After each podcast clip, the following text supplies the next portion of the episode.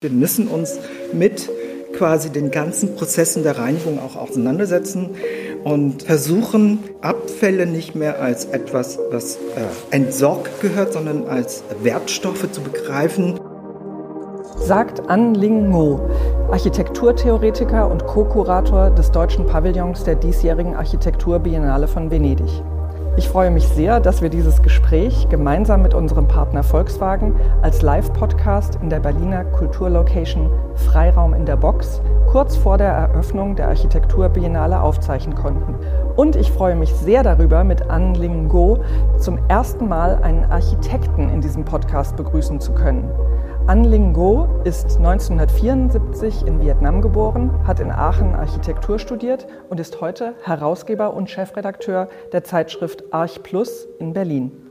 Ich frage Sie wie immer an dieser Stelle, was macht die Kunst?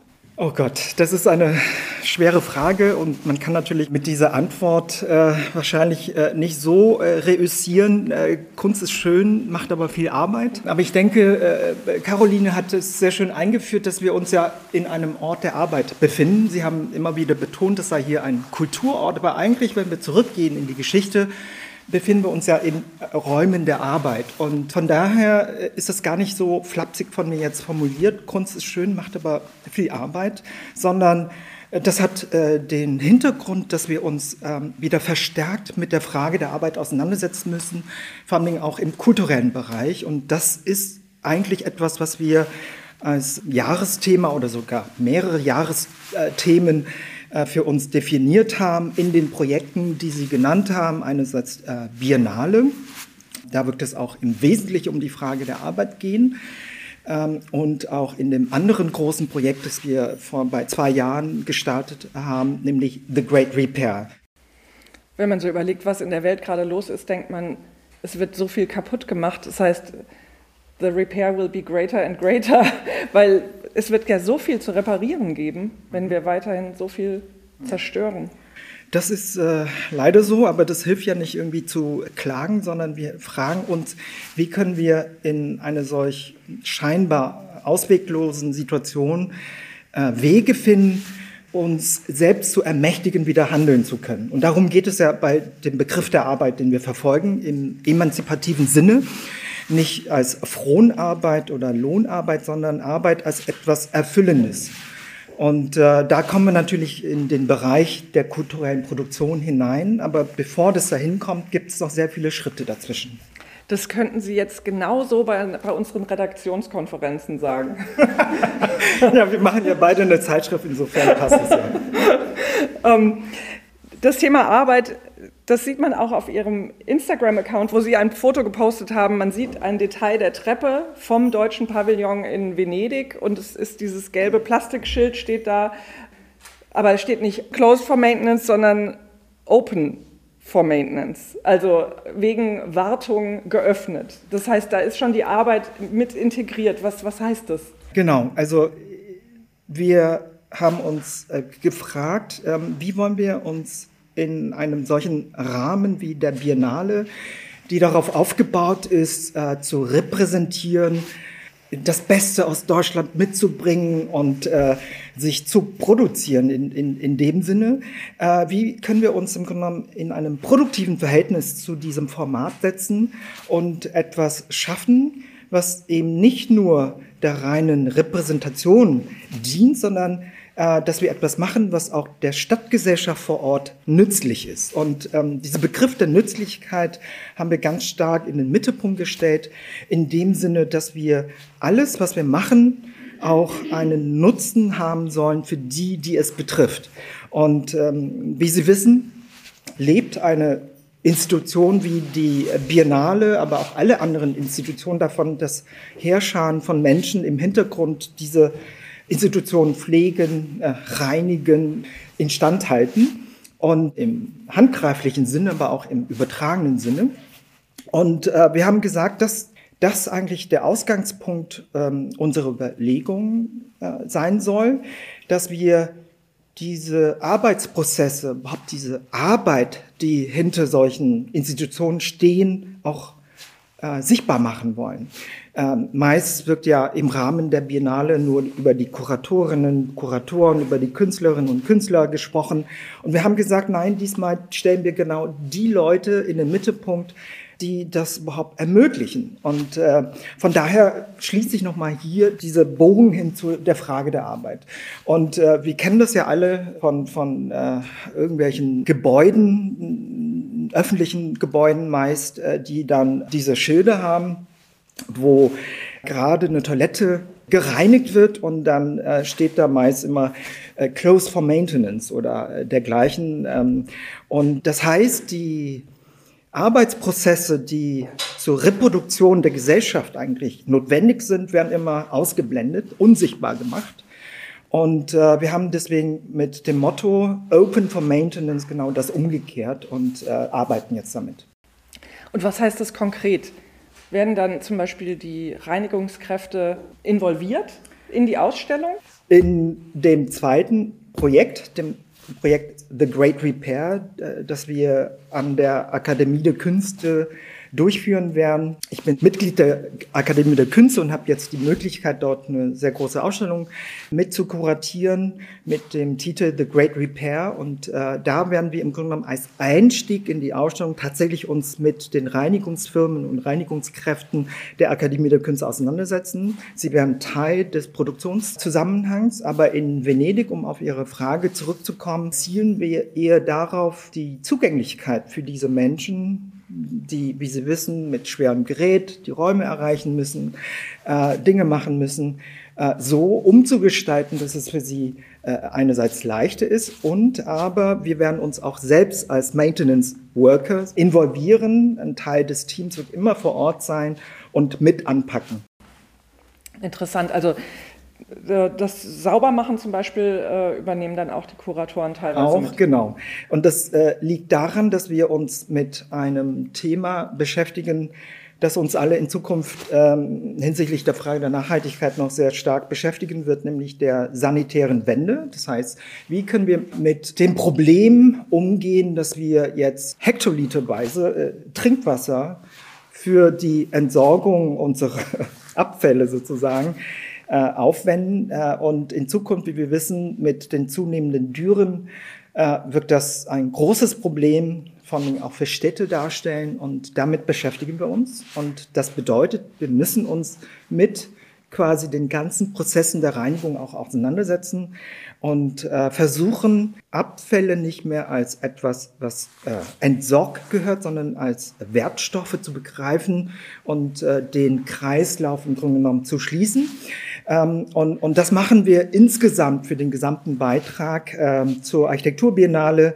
Lassen Sie uns mal eine Ebene weitergehen und zwar nicht nur auf diese Ebene, sondern äh, wir haben uns selbst beschränkt in dem Sinne, dass wir gesagt haben, wir machen äh, den Beitrag oder realisieren den Beitrag nur mit den Abfällen der Kunstbiennale aus dem letzten Jahr. Denn das können Sie sich alle vorstellen. Äh, jedes Jahr findet ja irgendeine andere Biennale oder sogar mehrere parallel in Venedig statt. Und die ganzen Installationen, Ausstellungsarchitekturen äh, produzieren hunderte Tonnen von Müll, die dann vor allem in Venedig sehr aufwendig entsorgt werden müssen. Das landet meist dann auf den äh, äh, ja, Müllhalden des Veneto. Und ähm, wir haben gesagt, ähm, wenn wir von Nachhaltigkeit immer reden und dann nach Venedig einfliegen, irgendwas machen, Müll produzieren und dann wieder abfliegen, äh, ist das nicht gerade das, was wir erreichen wollen, sondern wir haben von vornherein auch bei der Bewerbung und schon äh, quasi auferlegt, nur mit Dingen zu arbeiten, die wir vor Ort vorfinden, um im Grunde genommen den Ressourcenverbrauch zu reduzieren, ähm, die äh, Emissionen zu reduzieren. Und äh, das ist etwas, was wir ähm, äh, uns als Ziel gesetzt haben, aber es erweist sich inzwischen auch als eine Strategie, die auch zu großer Kreativität dann auch herausfordert. Seit wann wissen Sie, dass Sie diesen deutschen Pavillon mit kuratieren? Wann wurde das ich frage deswegen. Juni 2022. Sehr gut. Das heißt, Sie sind über die Kunstbiennale gegangen letztes Jahr und hatten die Augen schon offen nach recycelbaren Materialien? Im, im, Im, Prinzip äh, ja. Was hat Sie da besonders inspiriert? Was wollten Sie am liebsten gleich für, für den deutschen Pavillon gewinnen? Konnten Sie aus allen Pavillons sich schon was sichern? Dieser Prozess setzte erst natürlich später ein, nachdem wir den Zuschlag bekommen haben im Juni. Die äh, Eröffnung der Kunstbiennale fand im April 2022 statt. Aber ich war in der glücklichen äh, Lage, schon sehr früh involviert zu sein, weil ich bei dem Beitrag von Maria Eichhorn, die den deutschen Pavillon bespielt hat, die im Grunde genommen eine bauhistorische Arbeit abgeliefert hat mit der archäologischen äh, würde ich das fast sagen, Freilegung des, äh, der Geschichte des äh, deutschen Pavillons ähm, als, als Beitrag zur Kunstbiennale ähm, abgeliefert hat. Äh, da war ich Architekturberater und habe auch einen großen Beitrag im Katalog äh, beigetragen. Und ich war insofern schon sowieso in, in, äh, in diesem Zusammenhang involviert, so dass es äh, mehr oder weniger auch äh, uns in die Hände gespielt hat. Ja. Aber gab es so andere Sachen, so irgendwelche Bretter oder, oder irgendwelche Plastikteile oder irgendwas? Wir haben gesagt, wir nehmen alles. Okay. Ähm, oh. Es spielt wirklich keine Rolle, was es ist, denn wir wollen ja den Beweis antreten, dass alles, was ja mit sehr viel Aufwand, sehr viel Energie, sehr viel Arbeit produziert worden ist, einen Wert an sich hat. Egal, ob das irgendwie ein Plastikteil ist oder ein tolles Stück Holz, macht keinen Unterschied für uns, sondern es ist eher die Frage, wie wir das einsetzen, wie wir das in unsere Gestaltung einbinden. Und äh, da muss ich jetzt äh, äh die anderen äh, äh, im Team benennen, die vor allen Dingen auch ähm, diese Sammelaktion ähm, verantwortet haben. Das sind ähm, das Team äh, besteht nicht nur aus der Arch Plus äh, mit meinen äh, Kolleginnen ähm, Melissa Makele, Franziska Gödicke und Christian Hiller, sondern ähm, wir haben uns mit vier Architektinnen und Architekten zusammengetan, weil wir auch diese Trennung in Theorie und Praxis auflösen wollten mit dem Projekt. Und das sind die beiden Büros Summa Cum Femmer und Büro Juliane Kreb aus Leipzig und Gent. Und die haben mit dem Ende der äh, Kunstbiennale im November 2022 begonnen, ähm, alles Material, was wir irgendwie bekommen konnten, zu sammeln. Wir haben äh, als Ausgangspunkt schon über den Sommer mit über 50 äh, Beiträgen und Pavillons ähm, Kontakt aufgenommen und äh, mit ihnen halt verhandelt. Und am Ende haben wir Material von über 40 Pavillons bekommen. Also, also das war an sich schon ein Großteil des Projektes, muss man sagen. Sehr viel Arbeit, also auch nochmal der Begriff der Arbeit. Äh, Nachhaltigkeit ist nicht ohne Arbeit äh, hinzubekommen, sondern es bedarf wirklich einer ganzen Umstellung der Denkweise, wie wir Arbeit bewerten, wie wir Arbeit ähm, wertschätzen. Äh, eigentlich, ähm, ohne das geht es nicht. Es gibt ja, wenn man baut, oder nicht nur wenn man baut, eigentlich alles, was Service betrifft, drei Adjektive. Cheap, fast and good. Pick two. Das heißt, wenn man viel Arbeit in etwas steckt und sich lange Zeit nimmt, das ist ja dann auch irgendwie nachhaltiger. Äh, äh, diese drei Wörter, ja. denken Sie manchmal darüber nach, ist das ein Prinzip, was stimmt? Oder, also ich meine, es geht ja auch beim Putzen zum Beispiel. Also man kann ja hier auch mal übers Putzen reden. Ja, Wenn man, man kann entweder mit einem scharfen Scheuermittel, also mit einer scharfen Chemikalie irgendwas bearbeiten und dann muss man nur ganz kurz drüber wischen, dann ist es wieder sauber. Oder man sagt, nein, man nimmt nur einen kleinen Tropfen, weil das so schlecht für die Umwelt ist. Und dann muss man aber eine Stunde lang rubbeln, bis was auch immer für ein Fleck wieder ab ist. Also ich finde, dass das zwei Dinge möglich sind und dafür muss man was anderes eben mehr investieren. Ja, die ökonomische und gesellschaftliche Entwicklung ging aber über Jahrzehnte in die andere Richtung. Sie haben vollkommen recht. Deswegen haben wir uns auch ähm, als eine der ersten quasi Arbeitsbesprechungen äh, bei dem Projekt The Great Repair, wo wir uns auch mit dem äh, Gebäude der Akademie der Künste, einem ähm, ikonischen Bau, aus der Nachkriegszeit von Werner Düttmann äh, von 1960 äh, auseinandergesetzt und gefragt, wie wird dieses Gebäude eigentlich instand gehalten, wie wird das gereinigt? Und haben uns dann auch äh, sehr früh mit äh, den Reinigungskräften zusammengesetzt und äh, die erzählen genau das Gleiche, nämlich dass man erwartet, dass diese Dienstleistungen in kürzeren Zeiten natürlich absolviert werden äh, müssen, um Geld einzusparen, ähm, Personal einzusparen. Und das bedeutet, dass man nur mit harten Chemikalien dagegen ankommen kann, um quasi die Zeit wieder äh, rauszuholen. Insofern äh, ist der Begriff der Arbeit wirklich von zentraler Bedeutung, also um das nochmal zu unterstreichen. Ein Umbau der Gesellschaft im nachhaltigen Sinne wird das nicht ohne ein Umdenken in unserem Verhältnis zur Arbeit gehen. Wenn aber, sagen wir mal, wir weniger Chemikalien benutzen und dafür mehr Arbeit investieren, dann geht es in manchen Fällen wahrscheinlich nur, wenn die Arbeit nicht so gut bezahlt ist, sonst wird es wieder extrem teuer. Also das sind doch so, irgendwie sind das, ist das doch so eine Gleichung, die dann, ähm, wir wollen ja jetzt nicht, dass die Leute, die arbeiten, weniger Geld für ihre Stunde bekommen, sondern also irgendwie ist es noch, ich weiß noch nicht genau, wie man das alles lösen kann, aber mhm. da haben Sie sich sicher auch schon Gedanken gemacht. Ich habe jetzt nicht die Weltformel, aber äh, natürlich müssen wir uns äh, mit solchen Prozessen auseinandersetzen und es geht eigentlich zunächst einmal auch um nicht so sehr auch natürlich, das äh, drückt sich in unserer Gesellschaft äh, dadurch aus. Um eine Wertschätzung der Arbeit, ähm, des Handwerklichen, des Machens. Und das aber natürlich auch monetär sich spiegelt. Das ist klar. Ähm, aber in den Gesprächen zum Beispiel mit den Reinigungskräften äh, haben sie auch sehr stark auf dieses Thema der Wertschätzung Wert gelegt. Und, und seltsamerweise durch äh, die Diskussion äh, während der Pandemie, wo wir dann plötzlich alle irgendwie auf den Balkonen rumstanden und geklatscht haben, ohne dass sich was verändert hat, muss man dazu sagen.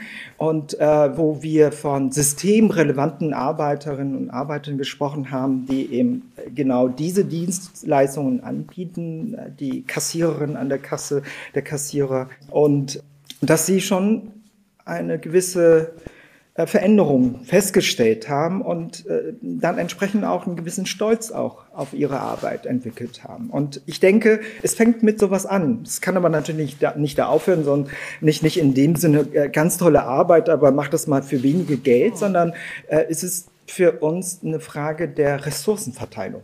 Genauso wie wir auch äh, im Sinne der Architektur uns mit der Frage der Ressourcenverteilung auseinandergesetzt haben und das, was im genommen als Abfall ähm, ja, entsorgt worden wäre, dass wir dem einen Wert zugeschrieben haben und dieser Wert ist bemessbar im Sinne der äh, CO2-Emissionen, die wir eingespart haben, in, im Sinne der Ressourcen, die wir auch ähm, eingespart haben. Das heißt, wenn wir über die Frage des Wertes der Arbeit und der Wertschätzung der Arbeit sprechen, müssen wir anfangen, ähm, diesen globalen Kontext äh, mitzudenken und nicht nur über das Produkt, was bei uns hier äh, äh auf dem Tisch liegt, äh, äh, eine Blackbox, äh, wo wir im Grunde genommen diese Arbeitsbeziehungen gar nicht mehr sehen können, sondern ähm, begreifen, dass da globale äh, Lieferketten dahinter stehen und, und ähm, die natürlich ihre Probleme mit sich bringen. Und wenn wir das uns vergegenwärtigt haben, dann äh, glaube ich schon, dass wir über eine Frage der Ressourcenverteilung auch im Sinne der finanziellen und monetären ähm, Wertschätzung dieser Arbeit äh, zu anderen Lösungen kommen müssen. Was heißt das denn, zirkulär zu arbeiten, mit den Ressourcen schonender umzugehen? Wie muss ich den Entwurfsprozess anders denken. Weil bisher in Architektur äh, wurden wir so ausgebildet, ich auch als Architekt, ausgebildeter Architekt. Man macht irgendwie als Architektin, Architekten einen Plan, sucht sich das Material aus, die äh, Produkte und äh, lässt es dann von jemandem äh, zusammenbauen. Und äh, hier bei diesem Projekt auf der Architekturbiennale haben wir genau umgekehrt äh, denken müssen oder denken lernen müssen, dass wir von den Abfallprodukten ausgegangen sind. Das heißt, äh, was kann ich mit diesem Stück Holz, mit diesem äh, Plastikteil überhaupt anfangen? Das heißt, ich muss den gesamten Entwurfs- und äh, Produktionsprozess umkehren. Das heißt, die Art, wie wir Architektur bisher produziert haben, wie wir geplant haben, in diesen fein säuberlichen Phasen aufgeteilt, die werden sich verändern müssen. Und äh, das betrifft auch die Art, wie wir arbeiten. Ähm, und ähm, also nicht, ich habe eine Idee, äh, zeichne das auf und dann wird das dann umgesetzt und realisiert, sondern ich muss eher davon ausgehen, was ich vorfinde, um dann zu dem Produkt zu kommen. Und das mag im ersten Moment als eine Einschränkung erscheinen, aber wir merken in Venedig, dass es uns eine Arbeit erlaubt, die vielschichtiger ist, als wenn wir mit irgendeiner fertigen Ausstellungsarchitektur hier eingeflogen wären. Also ich, ich versuche mir das konkret vorzustellen. Sie haben eine Materialsammlung. Ja aber haben Sie dann so eine Vorstellung, was Sie überhaupt bauen wollen? Ja, natürlich. also, weil ich denke mir so, okay, eine runde Scheibe, dann machen wir einen runden Tisch draus. Oder, äh, Nein, äh, das, äh, wir haben ja den Untertitel äh, nicht nur Open for Maintenance, sondern äh, auch einen deutschen Untertitel äh, Titel gewählt, wegen Umbau geöffnet.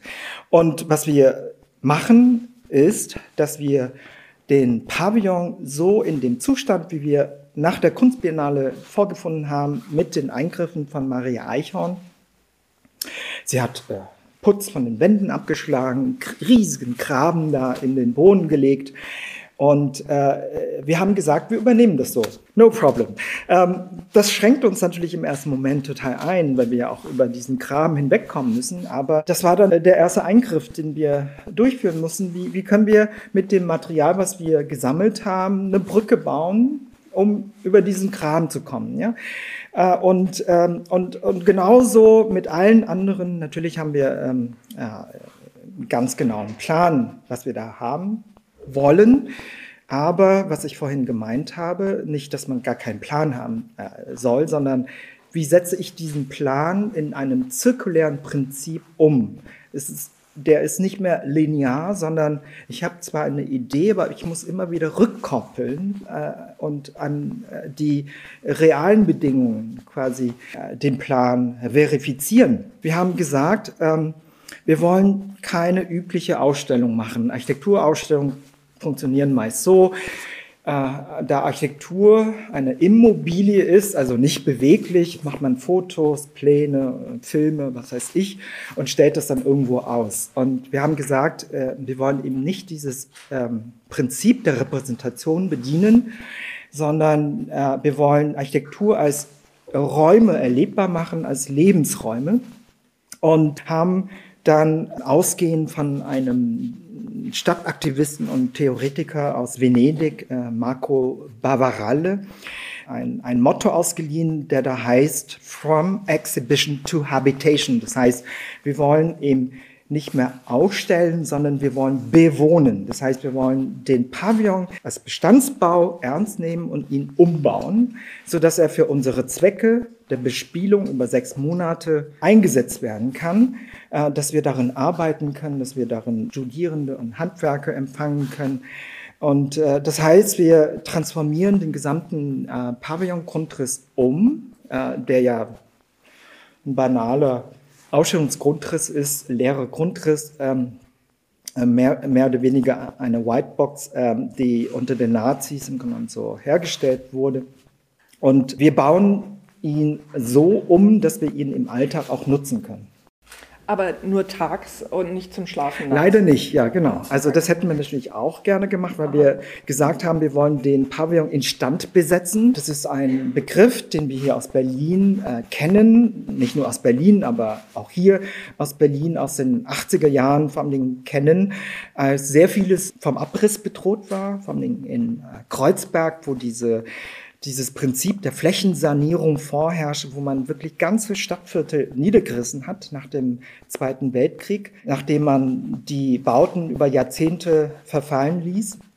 Und da haben sich eben Leute dagegen gewehrt, äh, soziale Bewegungen, ähm, Feministinnen, Migranten, junge äh, Leute, äh, Studierende, die diese Häuser besetzt haben und äh, im Grunde genommen durch die investierte Arbeit, durch die Instandsetzung dieser Häuser, die vor dem Abriss bewahrt haben.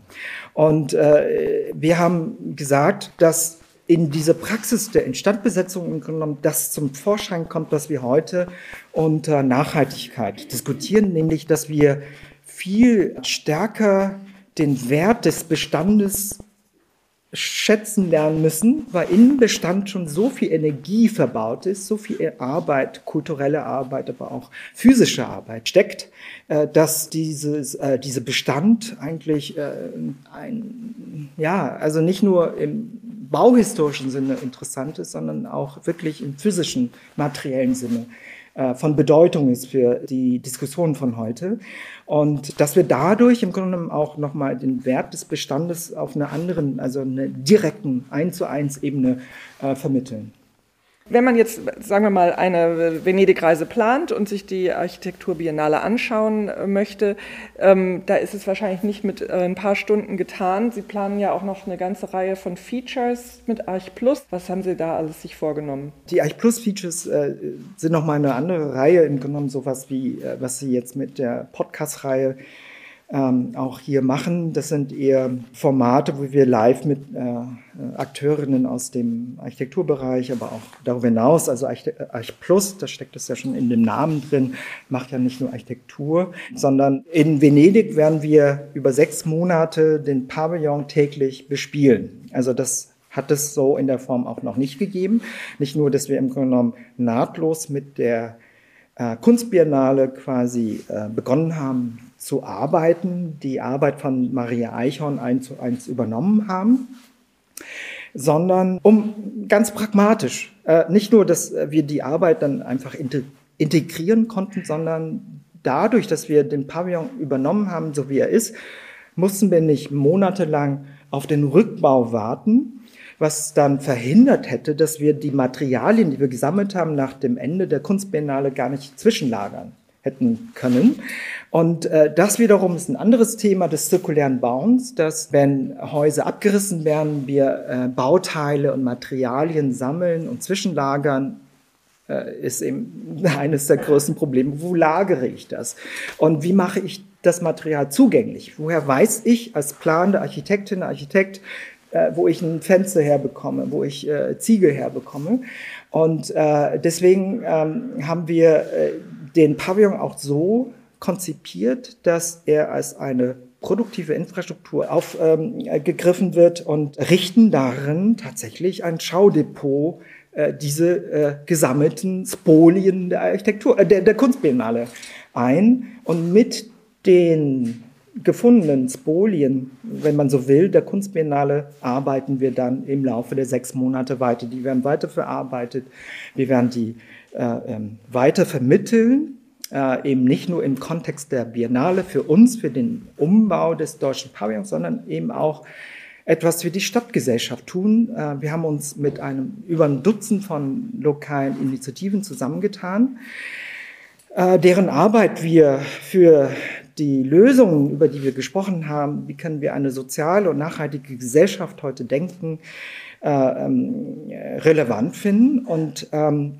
mit denen arbeiten wir zusammen, dass wir einfach Dinge, Institutionen, die sie gegründet haben, Projekte, die sie gestartet haben, instand setzen. Das Wort Spolien kenne ich aus der Kunstgeschichte ja. äh, in dem Sinne, dass es ja etwas ist, womit man sich auch schmückt. Ich glaube, das ist äh, etymologisch mit dem äh, Wort Spoils, Spoils of War, also fast wie so Trophäen, ja, ähm, äh, dass es Trophäen sind, aus, manchmal aus einer anderen Zeit oder aus einem anderen Land, die man dann stolz integriert in das eigene, also ob das jetzt ähm, in Venedig am mhm. Markusdom ist äh, oder. Ja, äh, also, also äh, da gibt es sehr vieles, was Venedig zusammen geglaubt hat über die Jahrhunderte. ja. äh, da müssen wir nur an äh, die Beutezüge nach Konstantinopel denken. Sehr viele natürlich Spolien äh, geklaut, äh, geraubt. Und äh, was wir äh, mit dem Begriff ähm, andeuten wollen, ist, äh, dass wir über das rein materielle, weil, weil das ist eben eine Gefahr in dem Nachhaltigkeitsdiskurs, dass wir sehr schnell aufs Technische im Grunde genommen fokussieren, auf äh, äh, die CO2-Emissionen, äh, was heißt ich, für, für Werte, äh, uns dann versteifen und eben die kulturelle Ebene äh, sehr schnell vernachlässigen. Und ähm, natürlich haben in früheren Jahrhunderten Spolien äh, dazu gedient, um auch die Frage der äh, ideologischen Kontinuität zu unterstreichen. Also äh, ähm, das ist ja meist immer äh, der Fall, dass man sagt, ich bin irgendwie ein Nachfolger von Rom, äh, dem Glanz äh, des äh, römischen Imperiums im Grunde genommen versucht auf sich zu übertragen. Und ähm, Vielleicht äh, kann man dann heute ähm, das anders verstehen und einen anderen Wert, eine andere Kontinuität im Handeln äh, in den Mittelpunkt stellen, weniger die Frage der Macht, äh, die Frage der Hierarchien und die Frage der Repräsentation, sondern eher ähm, sich immer wieder bewusst zu machen, wo kommt das her, wer hat das hergestellt, unter welchen Bedingungen wurde das hergestellt und in welcher Schuld sozusagen stehe ich in dieser Kette. Also in, in dem Sinne dann vielleicht Spoils. Ja. Mich würde noch interessieren, wie, was das ästhetisch bedeutet. Mhm. Dieses Prinzip, dass man mit dem arbeitet, was schon da ist oder was man äh, findet oder was eben nachhaltig ist, deswegen, weil es schon jemand gebaut hat oder weil es schon jemand äh, gebastelt oder, oder geschreinert hat, dass man das weiterverwendet oder neu verwendet. Heißt es, also ich meine, in, in der Mode, auch in der Architektur, so schnell können Dinge dann so ein bisschen alt aussehen. Also wenn man jetzt zum Beispiel in ein Hotel geht und das Hotel ist 1995 renoviert worden, dann denkt man so, ach, mm. also dann fühlt man sich vielleicht nicht so wohl, wie wenn es gerade vor fünf Jahren renoviert worden wäre, auch wenn alles proper und sauber ist. Natürlich liebt man auch die Hotels, die dann, oder sagen wir mal Umgebungen, äh, Städte, die äh, richtig alt und historisch sind und proper. Ähm, aber das, was gerade so, hm, so 20, so 15, 20 oder 10 Jahre alt ist, dann denkt man so ein bisschen, also fühlt man sich nicht so wohl. Also eigentlich dieses, dass man so nach was Neuem strebt, nach einer Ästhetik, die das jetzt irgendwie gut bündelt oder, oder vielleicht sogar die Zukunft. Das wohnt doch dem Menschen auch inne, dass er so gerne in der Zukunft, in der Gegenwart und auch in der lang, lange vergangenen Historie, aber nicht so unbedingt mit dem umgeben ist, was er gerade erst hinter sich gelassen hat. Was hat also das ist ja eigentlich, das passt ja nicht so gut zu dem Prinzip, dass wenn, wenn was gut ist, muss man es ja nicht wegwerfen und, äh, und was Neues bauen oder kaufen, sondern ist ja noch gut. Nein, also äh, die Frage ist berechtigt und ist eine wichtige Frage und da berühren Sie natürlich ein Grundproblem des Prinzips des Bewahrens. Also konservativ sein heißt ja nichts anderes als Dinge konservieren, bewahren. Und ähm, in äh, bestimmten Sinne ist das ein wichtiges gesellschaftliches Prinzip. Aber äh, das darf natürlich nicht dazu führen, dass wir immer nur noch Dinge äh, wiederholen. Und das ist tatsächlich ein Problem des Nachhaltigkeitsdiskurses, dass es sehr schnell in diese kulturpessimistische Ecke hineingerät. Und ähm, wir argumentieren eher äh, mit äh, dem Begriff im Grunde genommen der Materialassemblagen, um so ein bisschen da rauszukommen. Also eine Lösung haben wir auch noch nicht, aber wir sind uns äh, des Problems des politischen auch, des gesellschaftlichen Problems natürlich bewusst. Und ähm, eine der Lerneffekte für die praktizierenden Büros in unserem Teams wird auch sein, wie kann ich eine neue Ästhetik aus dem, was ich vorfinde, generieren. Und äh, Sie werden, wenn Sie kommen sollten, äh, glaube ich schon, äh, ich hoffe mal begeistert sein, äh, was wir da schaffen werden. Äh, denn unser Anspruch ist es nicht in diese Do-it-yourself, äh, selbst gebasteltem äh, zu verbleiben und, und im Grunde genommen das zu delegieren, sondern wir sagen, die Gestaltung wird weiterhin eine Expertise sein, die man braucht. Wir wollen viel mehr Leute, die Gesellschaft mit involvieren in die Gestaltungsprozesse. Aber das heißt nicht, dass wir die gesamte Verantwortung quasi auslagern können und äh, Architektinnen und Architekten und Designer nichts mehr zu tun hätten, sondern ihre Aufgabe wird das sein, diese Prozesse zu gestalten und eine neue Formsprache auch zu finden, äh, die vielleicht an dem, was da ist, sich orientiert, in vielen Fällen ist es gar nicht so verkehrt, ähm, weil das uns auch wirklich Anregungen gibt, wie man mit äh, dem Kontext arbeitet, sondern dass wir damit auch im Grunde genommen neue Dinge äh, schaffen können. Und äh, deswegen nehmen wir das, was wir äh, dort schaffen, nicht unbedingt Architektur oder dergleichen, sondern auch, natürlich ist es Architektur, aber wir sagen, äh, wir versuchen im genommen neue Materialassemblagen zu generieren, die aus dem, was da ist, was wir vorgefunden haben, was wir als Abfall im genommen vor der Entsorgung gerettet haben, wie können wir äh, neue Assemblagen schaffen, die im Grunde neue Formen und auch dadurch eine neue Gesellschaftsform ähm, zum Vorschein bringt.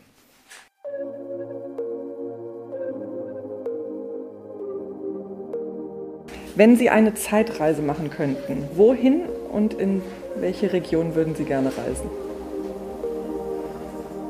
Wenn ich könnte, würde ich sagen, vielleicht an die Anfänge der, ähm, der Arch Plus, die Gründungszeit der Arch Plus, so die 60er, 67 ist die Eich Plus gegründet worden, 68 die erste Ausgabe erschienen und ähm, da setzte sich im Grunde genommen ein politisches Denken durch in der Architektur und äh, ähm, das würde ich vielleicht gerne einmal miterleben. Schön. Was ist Ihr wichtigstes Werkzeug? mein Rechner. Wenn Sie ein Tier wären, welches Tier wäre das? Ich glaube eine Katze. Welches Spiel spielen Sie gerne? Ungerne, muss ich sagen. Also ich spiele ungerne. Was ist Ihre Lieblingsfarbe? Blau. Haben Sie einen wiederkehrenden Traum? Nein. Hören Sie Musik beim Arbeiten? Nein. Da, da, doch. Also ich höre, ähm, wenn dann äh, wirklich äh, nur ähm, Instrumentalmusik und eigentlich, also ich muss leider, leider gestehen, eigentlich kann ich nur beim Arbeiten, weil ich ja mit Texten arbeite, nur Bach hören. Also alles andere würde mich so ablenken, aber Bach geht immer. Können Sie eine Lebensweisheit teilen? Ja, vielleicht ähm, keine Risiken scheuen. Ohne Risiko keine Veränderung. Sehr gut. Vielen, vielen Dank, Herr Andenot. Unser Partner Volkswagen Group unterstützt verschiedene Kulturorganisationen und Initiativen im In- und Ausland. Dabei spielt der Zugang zu Kunst, Kultur und kultureller Bildung eine besondere Rolle. Im Rahmen der 18. Architekturbiennale in Venedig ist Volkswagen Hauptpartner des Kuratorenteams des Deutschen Pavillons, das sich in diesem Jahr Themen der Pflege, Reparatur und Instandhaltung widmet. Die Architekturbiennale ist vom 20. Mai bis zum 26. November in Venedig zu sehen.